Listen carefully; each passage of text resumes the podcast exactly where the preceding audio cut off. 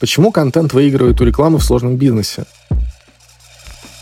Простой товарный бизнес может успешно существовать с помощью лендинга, отзывов, красивых фото и видеоматериалов, показывающих товар. Но что-то более сложное и дорогое, вроде мебели, недвижимости, услуг по ремонту, финансовых и образовательных продуктов, требует контента, потому что порог доверия выше, и прогрев для клиента должен быть дольше. Эй, чувак, ты видел меня в рекламном баннере? Ну-ка, неси мне свои деньги. Слишком сложно построить э, лидген на одной рекламе в условиях нет ценовой конкуренции. К тому же, если посчитать расходы на производство контента и учесть конверсию, а потом также посчитать расходы на голую рекламу и также учесть получаемую конверсию, можно получить удивительные цифры, которые заставляют о многом задуматься. Для того, чтобы совершить покупку, люди должны видеть того, кому они дают деньги за большую покупку, понимать, что они конкретно покупают и зачем им это нужно – Люди не покупают дрели, они покупают дыру в стене. А если смотреть еще глубже, они приобретают надежно установленные полки, красиво развешенные картины и благодарность жены. Иметь правильные ожидания от продукта. Если это консалтинг, то понимать, что это не волшебная таблетка. А если это, например, тот же самый ремонт, то осознавать сроки и риски всего процесса. От внезапно проблемной проводки до возможных проблем с доставкой мебели по вине субподрядчиков.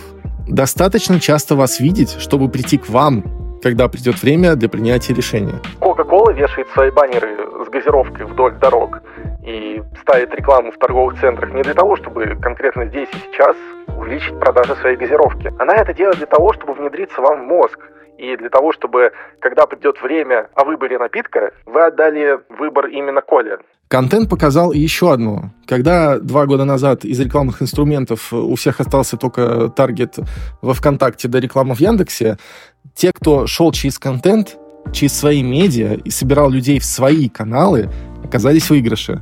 Э, теперь практически невозможно достучаться до аудитории на тех площадках, где она обитает. Уже никакого таргета нету, все. Ну, то есть вы не можете запустить рекламу в Инстаграме, вы не можете запустить рекламу на Ютубе, но при этом вы до сих пор можете брать клиентов с Ютуба, делая контент на нем. Платежеспособный клиент, который хочет купить дом или квартиру, не пойдет заказывать услугу по рекламе из ВКонтакте. А если и пойдет, то только в самой низкой ценовой категории и еще бонусом выйдет вам весь мозг. Но какой контент нужно делать?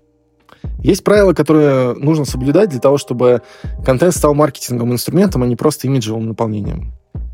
Во-первых, и это простая истина, но вы должны быть интересны. Утром за чашкой кофе или стоя в пробке должны открывать первым делом именно ваши медиа, потому что там будет вся актуальная и профильная информация из той сферы, в которой вы работаете. Э, ну, или хотя бы ваше экспертное мнение на произошедшие события.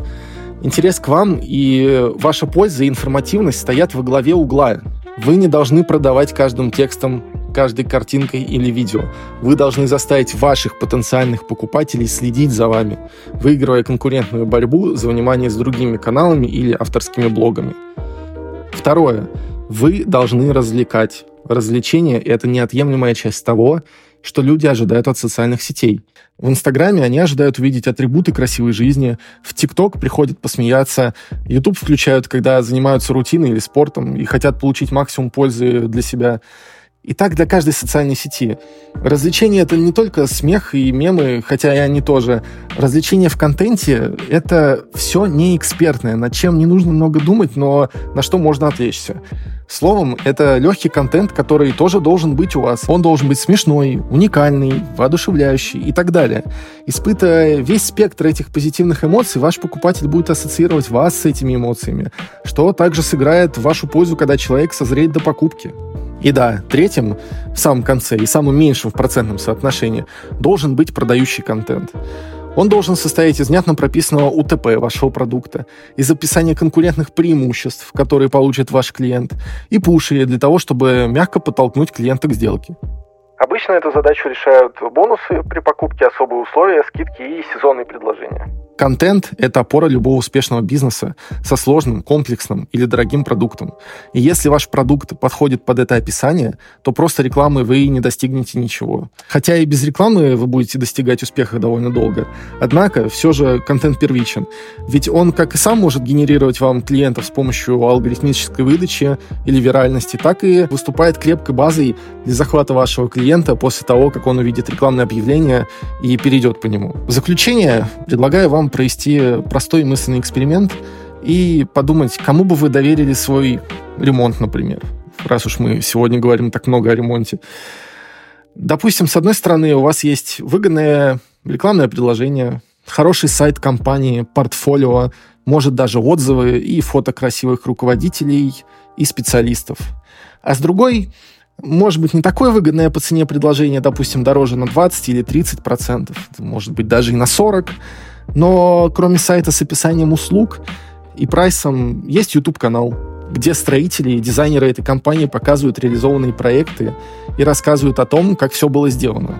Ну, или ладно, хотя бы телеграм-канал, где все это делается текстом и фотографиями. Ответ можете написать в комментариях.